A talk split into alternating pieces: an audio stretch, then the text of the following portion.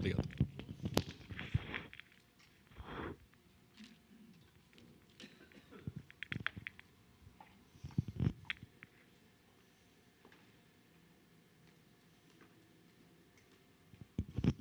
Bom dia. É, a paz do Senhor. E também queria dar um grande abraço ao Viverde para todos vocês. Né? Lembrando que hoje a América é verde, né? É nós, né, Denis? É nós, Denis. Denis está tão feliz hoje. Eu nunca vi Denis tão feliz hoje aqui recepcionando. Ele sempre está feliz, né? sempre alegre, mas hoje eu vi que ele está muito mais feliz recepcionando as pessoas. É nós, Denis. Bom, é, hoje eu quero falar do filho pródigo. Né? É a terceira mensagem que eu faço, né? é quase uma sequência sobre o filho pródigo. Mas antes de falar do filho pródigo, eu queria estar orando novamente aqui, mas pelos vestibulando. Né? Hoje é a segunda fase do Enem, é uma das provas mais importantes né, dos nossos jovens. Muitos estão prestando, né, o o Biel hoje não está aqui porque ele, está, ele irá prestar a prova também, o Biel que ajuda na transmissão. E tem uma galerinha aí que vai prestar hoje. Então vamos estar orando pelos nossos jovens que vão estar prestando o vestibular, que é um passo muito importante na vida deles, né? Eu imagino que para muitos é uma, acho que é um primeiro passo assim, onde eles vão estar ali, não, não digo sozinhos, mas é um primeiro grande desafio deles, né? Decidir uma carreira que às vezes pode ser para a vida toda ou não, mas é uma decisão muito importante. Né? Eles se prepararam durante três anos, um ano, né? eles estão, fizeram um ensino médio, hoje estão lá sendo avaliados por uma prova. Então, se você também prestou vestibular, acho que você lembra um pouco né, dessa ansiedade, dessa tensão, dessa preocupação. Então, vamos estar orando pelos nossos jovens que vão estar prestando vestibular hoje? Pai, agradeço pelo dia de hoje, agradeço por tudo que o Senhor tem feito e peço em especial pelos nossos jovens, a nossa galerinha aqui vai prestar o vestibular, ó Pai, a segunda fase do Enem, a prova de exatas, ó Pai. Que muitos têm uma relação de amor e ódio com a prova de exato, outros só de ódio, outros só de amor, ó Pai, mas é uma prova é, que às vezes traz uma certa tensão, preocupação e ansiedade, ó Pai. Então ajuda, ó Pai, cada vestibulando, ó Pai, a entregar em Tuas mãos essas preocupações, as ansiedades, ó Pai, e fazer uma prova na Tua paz, na Tua alegria, ó Pai, sabendo que o que é possível foi feito, ó Pai. Então que eles sentem naquela carteira, cadeira, ó Pai, para que eles possam fazer de uma forma tranquila, entregando em tuas mãos, ó Pai, toda preocupação e ansiedade, ó Pai, que eles façam a prova de uma forma tranquila, sabendo que o Senhor os guarda todos eles, ó Pai. Então peço neste momento Guarda a mente e o coração dos nossos jovens. Que a tua poderosa mão os sustente neste momento, ó Pai, neste momento difícil, ó Pai, que eles possam estar então superando. E a minha torcida, ó Pai, é que eles passem no curso desejado. É a minha torcida, mas que seja feita a tua vontade, ó Pai, conforme o teu querer na vida de cada um deles, ó Pai, e que eles entendam, ó Pai, que melhor é seguir os teus passos, os teus caminhos, os teus sonhos para a vida deles, não só na vida deles, mas na vida de cada um de nós. Em nome do teu amado Filho Jesus. Amém. Amém? Amém. Bom, eu vou estar lendo o capítulo 15 praticamente inteiro. Né? Então talvez você fique meio cansado ali no meio do caminho Talvez quem está nos assistindo também né, é muita coisa. Então, já vou dar o spoiler do que eu quero falar na nossa mensagem. Tá bom? Na minha mensagem aqui que a gente preparou aqui. Então, qual que é o spoiler da mensagem de hoje? Que o filho pródigo não é muito sobre educação de filhos. Jesus não está no meio de uma reunião de pais e professores e está orientando os pais. Pelo contrário, ele está junto com doutores da lei e com pecadores do outro lado. Né? E os pecadores têm aquela pessoa de má índole e tem os publicanos. É nesse meio que Jesus fala sobre o filho pródigo. Tá? Então eu entendo que o assunto do filho pródigo, o principal assunto do filho pródigo é sobre inclusão à comunidade e a comunhão à mesa. Tá? Você até pode usar como né, inspiração para educar os seus filhos? Lógico que pode, mas o assunto principal não era esse, ao meu ver. Né? É sobre inclusão de uma pessoa que está do lado de fora, a comunidade e a comunhão à mesa. Né? Ah, e essas coisas só podem acontecer pela graça, alegria e filiação. Então, que a mesa possa ser um local de uma oferta de paz, uma oferta de confiança, uma oferta de perdão e de fraternidade. Né? Então, que seja uma celebração de inclusão de pecadores e doutores de lei, da lei, né? a comunidade, inserir dentro da comunidade, e em seguida a comunhão à mesa. Estamos chegando no Natal, na é verdade. Estamos próximos do Natal, logo depois do Natal tem o Réveillon, né? tem o Ano Novo, as festas, época de festas. Né? Então, para que haja essa comunhão na, à mesa, a gente precisa alargar, abrir o nosso coração, ou buscar ter um coração de Jesus, para que o outro, que é diferente de você, que é diferente de mim, possa sentar à mesa. Não. Então, que cada um de nós nessas festas de final, do final de ano aqui, possa ser um agente conciliador.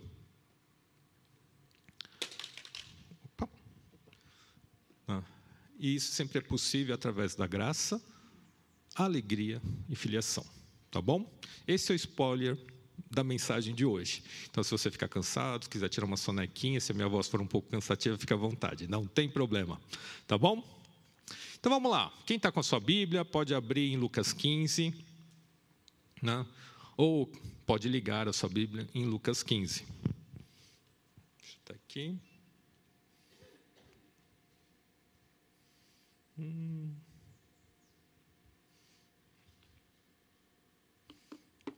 Aí, todos ligaram a Bíblia, hein? Encontraram Lucas 15? Evangelho segundo Lucas? Vamos estar lendo versículo a versículo. Queria que vocês me acompanhassem nessa leitura e caminhassem junto comigo. Pode ser? Vamos estar caminhando junto? Todos, versículo 1: todos os publicanos pecadores, dependendo da tradução tá de má índole, né? A tradução tá má índole, né? Dependendo da tradução da sua Bíblia aí, da sua versão. Todos os publicanos e pecadores estavam se reunindo para ouvi-lo. Mas os fariseus, os mestres da lei, o criticavam. Este homem recebe pecadores e come com eles. Então Jesus contou esta parábola. É assim que começa Lucas 15. Esse é o contexto. Né? Quem são os publicanos? Alguém lembra da história de Zaqueu? Zaqueu era um publicano. Não? O publicano seria uma elite financeira, por exemplo. É uma elite financeira não? que, de repente, o Brasil foi invadido pelos Estados Unidos. Por exemplo, é só um exemplo. Né? No caso aqui, Roma invade Israel. Então, é, uma, é um invasor, né? tem um invasor, no, no, nosso exemplo aqui, o Estado faz de conta que os Estados Unidos invadiu aqui o nosso país, e existe uma elite financeira, não todos eles, mas existe um pessoalzinho aí que meio que vão trabalhar para os americanos, para os invasores. E eles vão cobrar impostos, vão ajudar na arrecadação e enviar esse dinheiro para os invasores. Era mais ou menos isso a função dos publicanos. Então, eles eram colaboracionistas. Eles colaboravam com os invasores. É essa a visão dos publicanos é, daquela época ali. Aí você tem os doutores da lei, da lei, os fariseus. Quando você fala que são doutores da lei, ou são uma, é uma elite religiosa ou uma elite intelectual são as pessoas que mais estudavam naquela época, estava de uma forma direta e indiretamente ligado com a própria religião. Não? Eles sabiam muito sobre as leis, sabiam muito sobre a palavra de Deus, né? e, eram intelectuais. Não? Então, posso até falar, hoje em dia, posso falar que é uma, uma elite religiosa e uma elite intelectual. E depois existe o resto dos pecadores, pessoas de fama duvidosa, né? Hum, sei lá, ladrões, prostitutas ou pessoas comuns que erram na vida também. Né? Então, esse é o contexto onde Jesus está contando as parábolas. Sim, porque ele começa com a parábola da ovelha perdida, da moeda perdida, e depois ele vai para o filho pródigo. Não?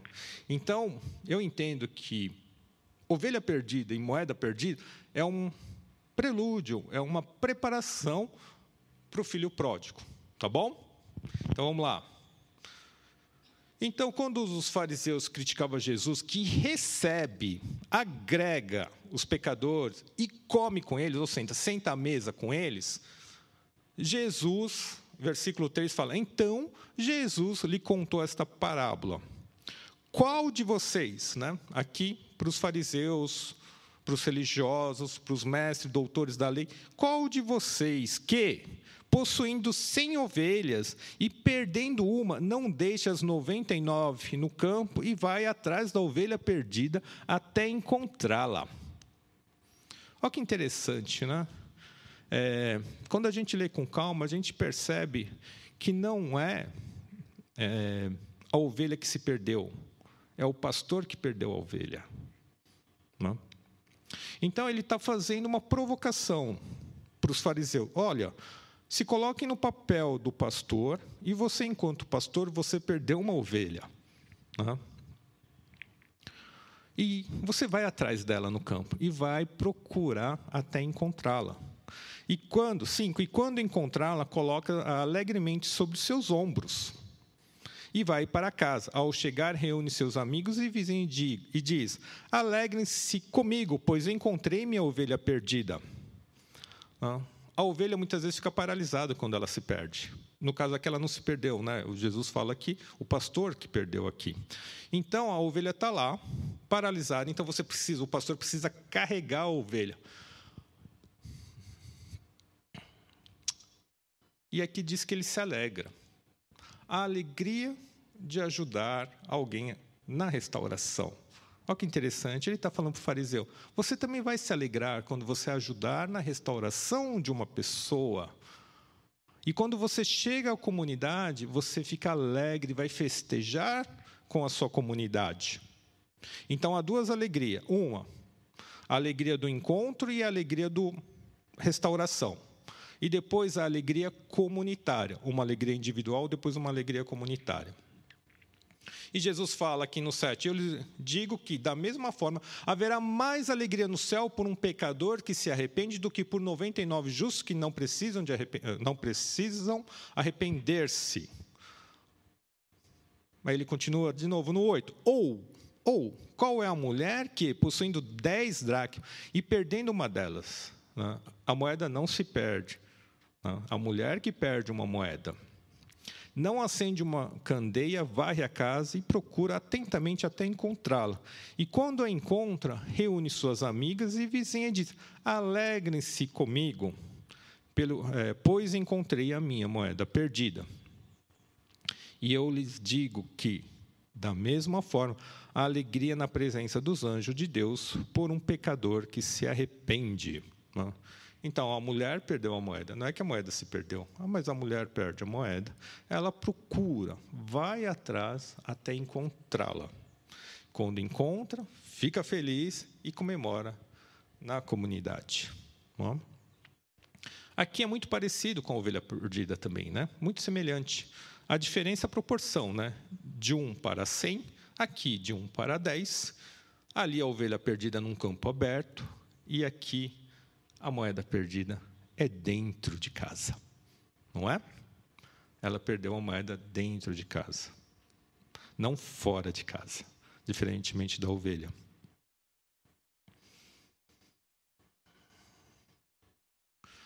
Bom, se essa mensagem, essa introdução dessa sequência de parábolas era um recado para os doutores da lei, para os fariseus. Depois, no 11, Jesus fala, né, aqui diz: Jesus continuou. Um homem tinha dois filhos. Aqui eu entendo assim que agora ele abre um pouco mais o leque. ele não está direcionando só para os fariseus. Ele não está direcionando para um público específico, mas agora para todos os ouvintes, sejam os publicanos, os pecadores, sejam para os religiosos. Ele abre esse leque aqui. Não? O mais novo disse ao seu pai: Pai, quero a minha parte da herança. Assim ele repartiu sua propriedade entre eles. Naquela época, quando um filho chega para o pai e pede a herança, é uma coisa assim, hedionda, assim, sabe? É uma coisa absurda. Diferentemente das duas primeiras parábolas, que um pastor normalmente procuraria uma ovelha, ou uma mulher que perde a moeda ia procurar também, aqui já é um pouco diferente. O desafio é um pouco maior. Se nas duas primeiras parábolas os ouvintes concordariam com Jesus, no filho pródigo a coisa é um pouco diferente. Não? É? Pai, quero minha parte da herança.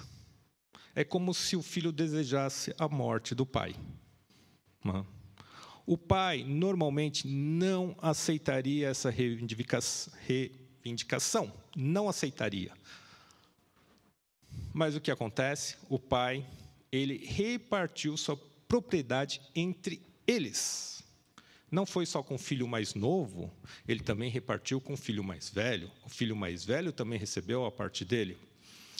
Se o filho mais novo pede a herança, desejando meio que a morte do pai, era dever do filho mais velho falar assim: Ô moleque, você está louco? O que, que você está falando?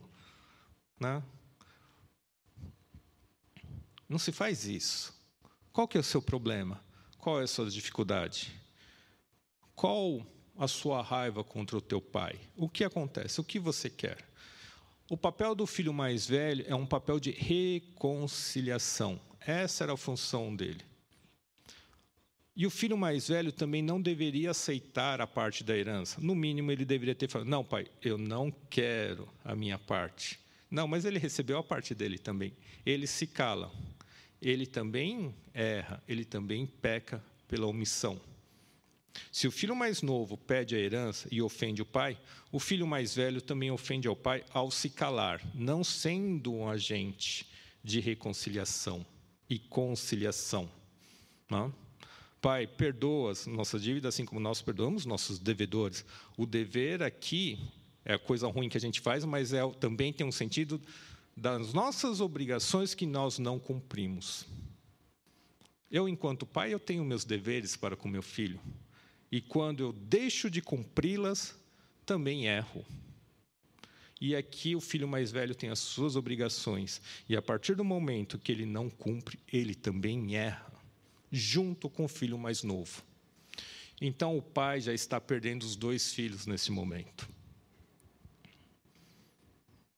Não muito tempo depois, o filho mais novo reuniu tudo o que tinha e foi para uma região distante. E lá desperdiçou os seus bens vivendo irresponsavelmente. A palavra irresponsável não é imoral, tá? É irresponsável. Ele gastou o dinheiro de uma forma irresponsável, não imoral. Tem uma diferença, tá bom?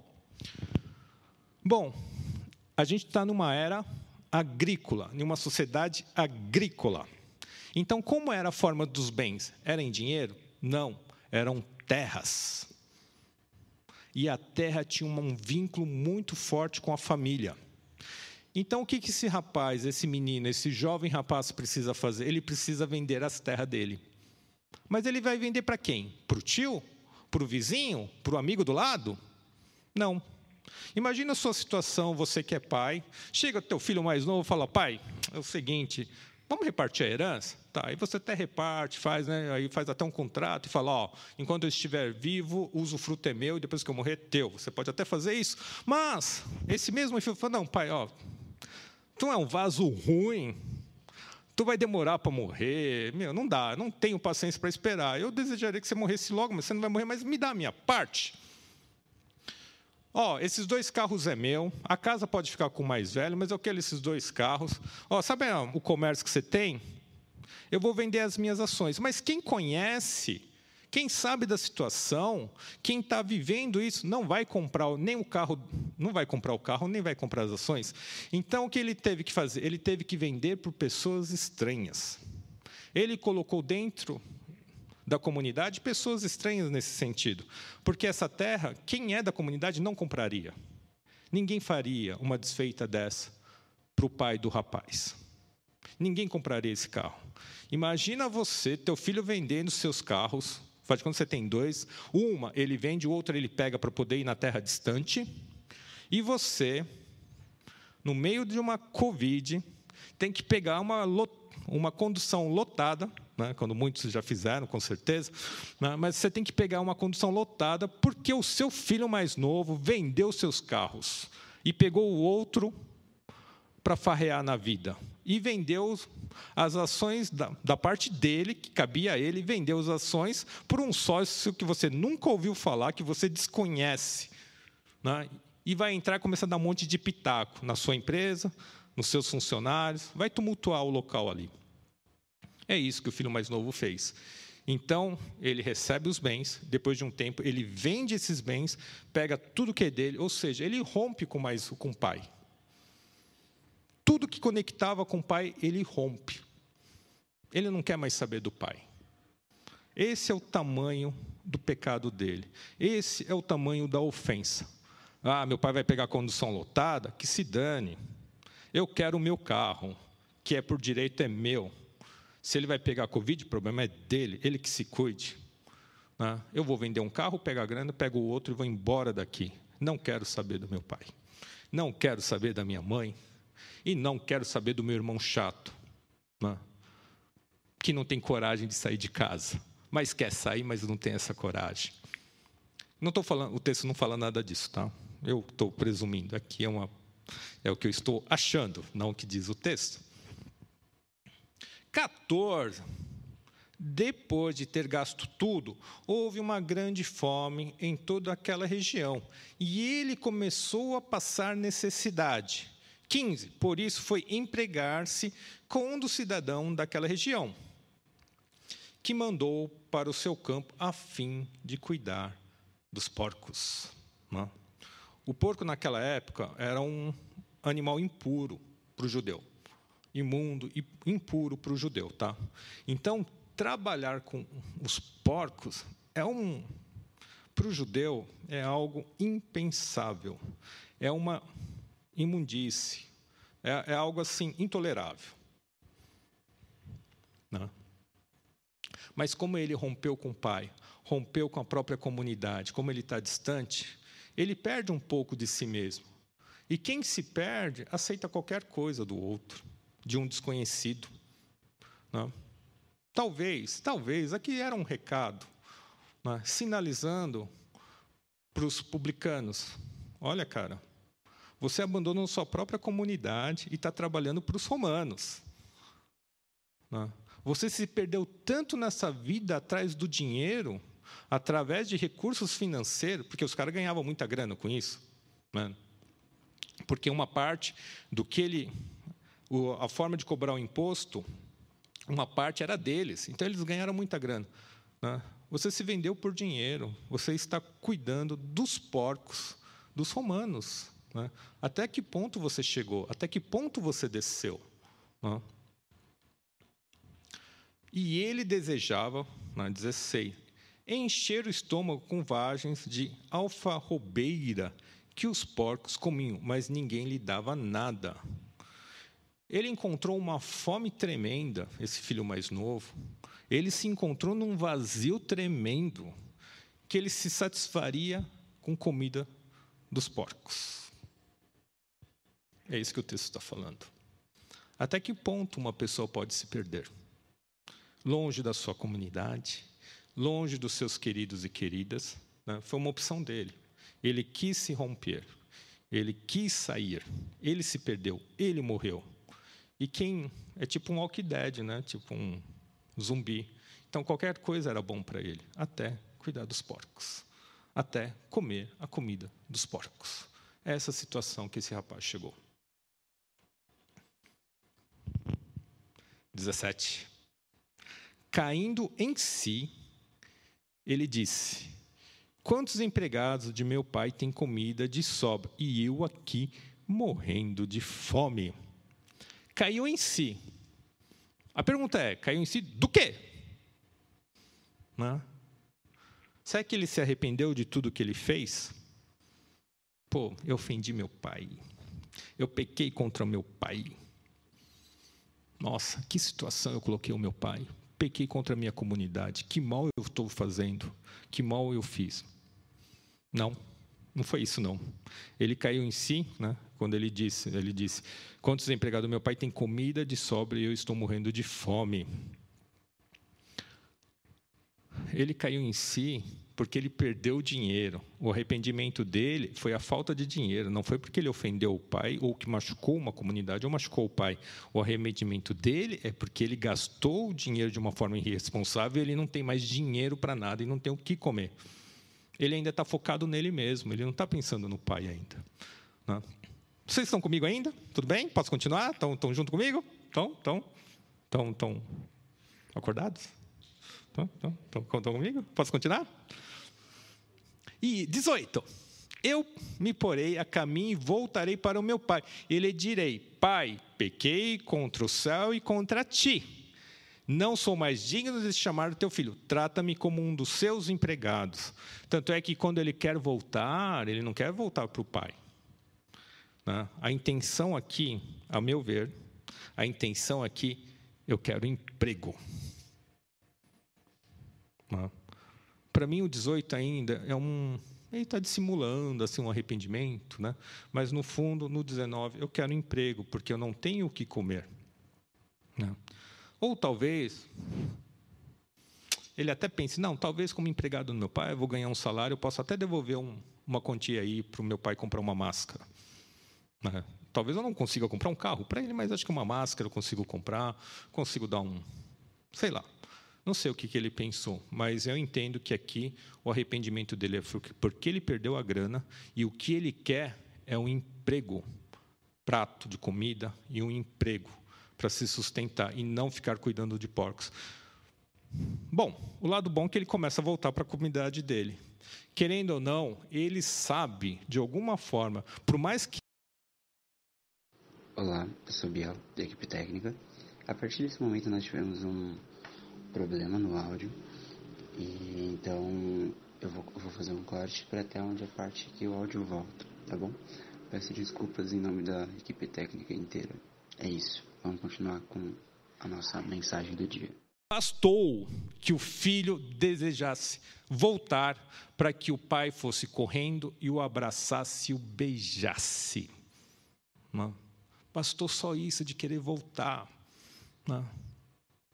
Espero que as pessoas voltem, sejam recebidas com um abraço e beijo, antes de confessar o arrependimento.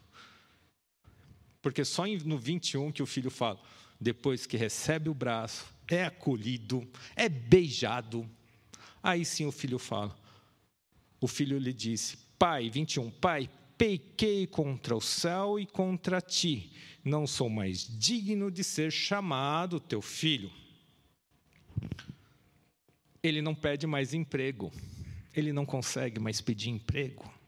O amor contagioso do pai faz cair a ficha nele.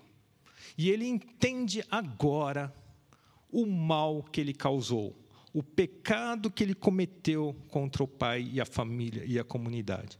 Agora sim, ele confessa: pequei contra o céu e contra ti, não sou mais digno de chamar teu filho. Ele não pede mais emprego, ele não tem mais condição de pedir emprego. Não. E agora, como ele tem a consciência do tamanho do pecado, não vai ser, atra... não vai ser através do trabalho assalariado que ele vai conseguir restituir todo o mal que ele causou. Ele não vai conseguir pagar todo o mal que ele causou para o pai e para a família. A única forma que ele vai conseguir pagar agora não depende mais dele, agora ele só depende do Pai, da graça do Pai. Só através da graça do Pai e do perdão do Pai que ele vai conseguir pagar essa dívida impagável. Agora ele tem a consciência que a dívida dele é impagável. Então ele não consegue. Fala, pai, eu não tenho mais condições de te pagar. Eu não tenho mais condições de fazer nada.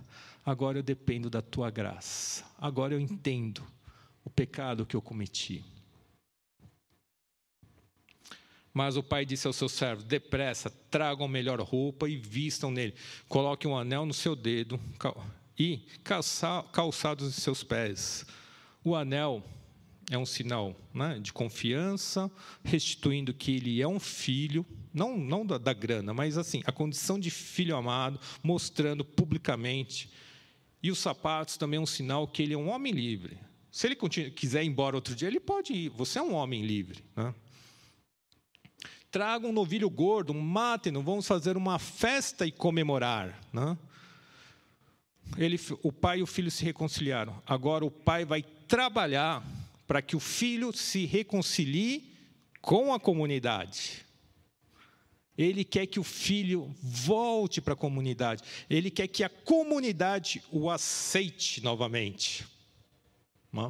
Ele quer, ele sabe da importância da comunidade. Ele sabe da importância de estarmos juntos, sentar junto à mesa, comer junto. Ele sabe dessa importância. Então ele trabalha para que a comunidade se reconcilie com ele. Ele trabalha para que a comunidade o aceite de volta.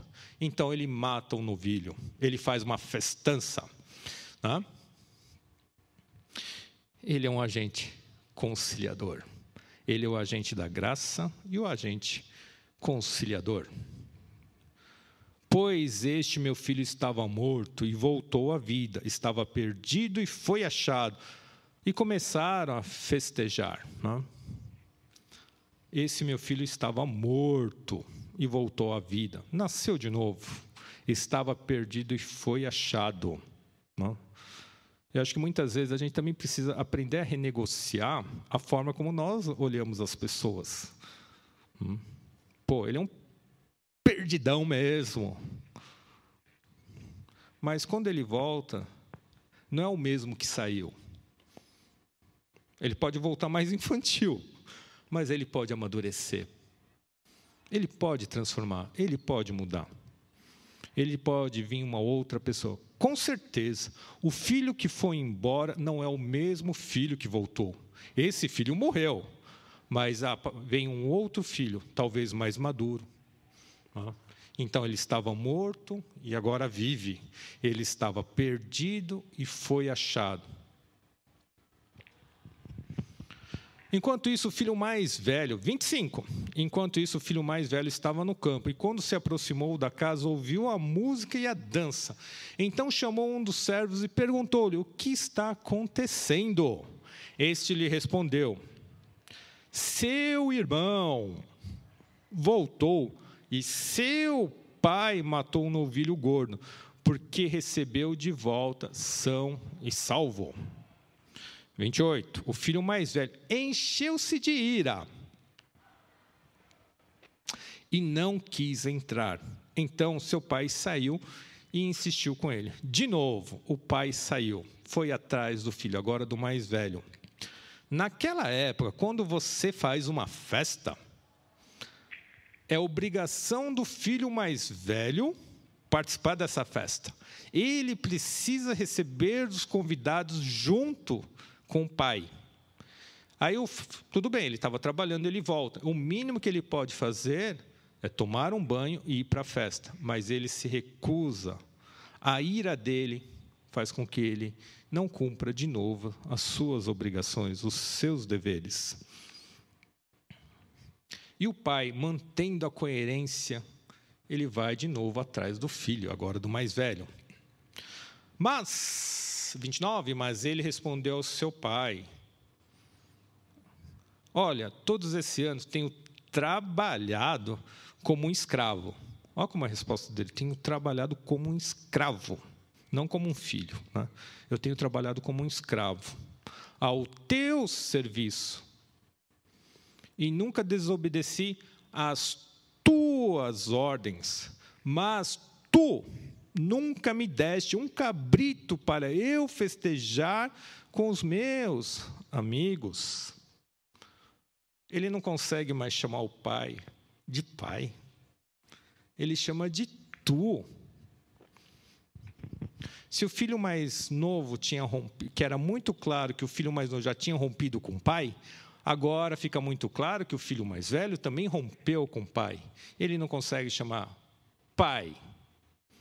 Né? Ele chama de tu. Talvez porque se chamar ele de pai tem que chamar o outro de irmão. Então, se eu não chamar meu pai de pai, eu não preciso chamar o mais novo de irmão também. Talvez. Mas ele não consegue mais chamar o pai de pai. É tu, é você. É? E ele também não quer festejar nem com o pai, nem com o irmão. Ele quer festejar com os amigos. Imagina o fariseu ali, né? Jesus, de repente, o fariseu pode falar: Você quer comigo? Eu prefiro estar com os fariseus, eu prefiro estar com os doutores da lei, não é que todos eles se entendiam, né? Eles só se uniam, os doutores da lei, os fariseus, os religiosos da época, eles, só se, eles também tinham vários grupos ali dentro. Mas em uma coisa eles se uniam, para tentar matar Jesus. Nesse momento eles se uniam, mas fora isso eles também brigavam entre eles. Mas o que ele está falando? Eu prefiro festejar com meus amigos do que com meu pai e com meu irmão. Eu prefiro festejar com as pessoas que pensam igual a mim. Eu prefiro festejar as pessoas que têm, sei lá, as mesmas ideologias, os mesmos pensamentos, as mesmas convicções. Eu não quero que festejar nem com você, nem com meu pai, que hoje ele chama de tu. Eu quero estar com os meus.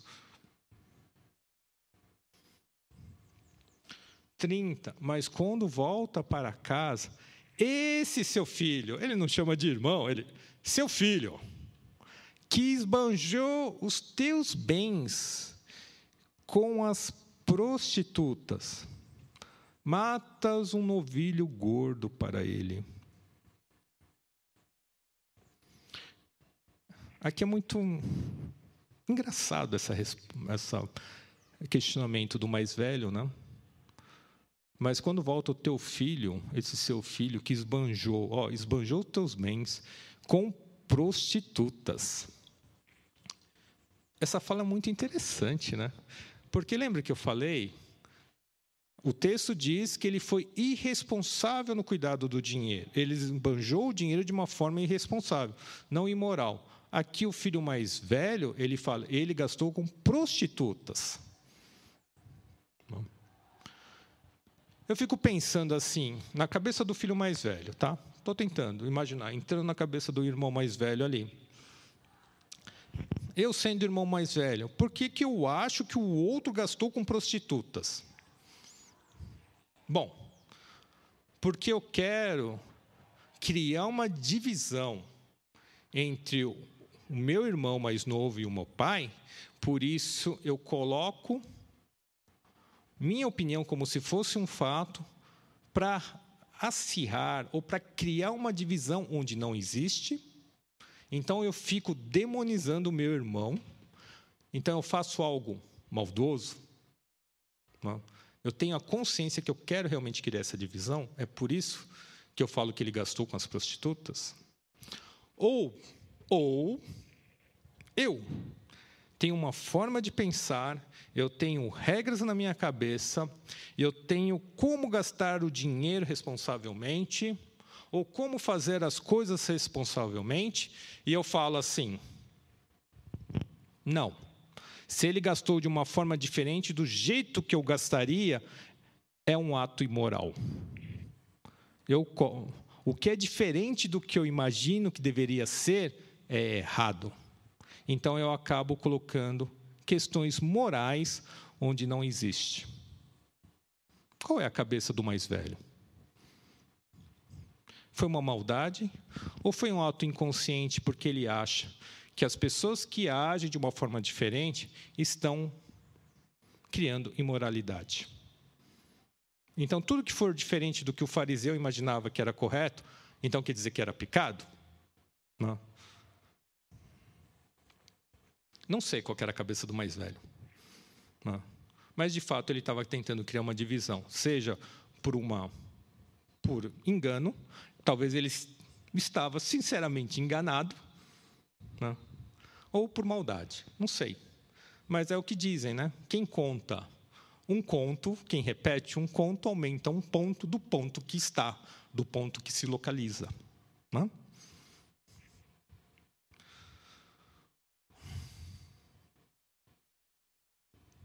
Disse o pai: Meu filho, você está sempre comigo e tudo que tenho é seu.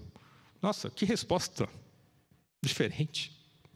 O filho questionando e a resposta desse é: o do pai é: Meu filho, você está sempre comigo e tudo que eu tenho é seu. Meu filho, olha, meu filho, o nosso relacionamento não é de escravo e dono de escravo. O nosso relacionamento é de pai para filho, meu filho. Acorda!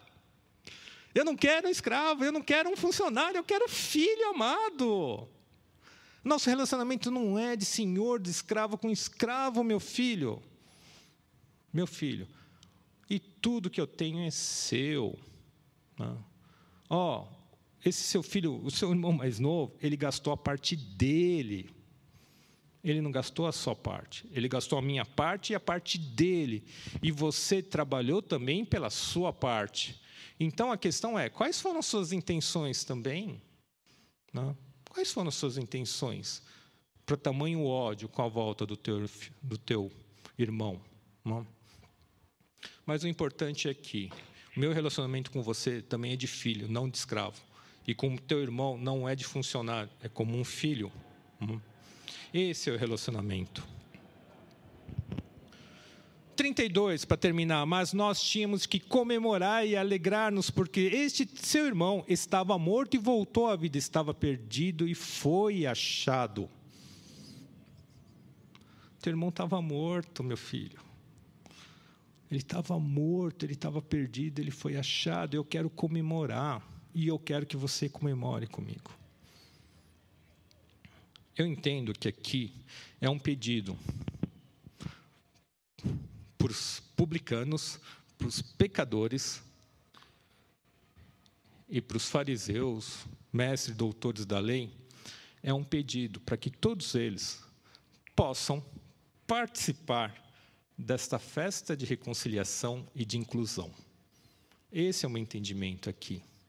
Jesus também, ele sabe que os fariseus, os autores da lei estão lá porque eles querem matar ele. Mas Jesus estica uma mão, falando: Meu, vamos abraçar? Posso te dar um abraço? Posso te dar um beijo? E você pode receber o Zaqueu de volta? O Zaqueu também é filho de Abraão. Ele estava perdido e foi encontrado você também pode recebê-lo de volta. Não é? No Pai Nosso não ensina a gente pedir perdão a Deus, mas perdoar aqueles que nos ofenderam ou que têm dívidas para conosco. Então Jesus também está, eu quero que você participe dessa festa. Você é o irmão mais velho e você é importante. Eu quero você ao meu lado, juntos com os publicanos e as pessoas de má índole. Por quê? Se tem alguma coisa que Deus sabe, não? Que existem regras, ele segue as regras. Não estou falando que não.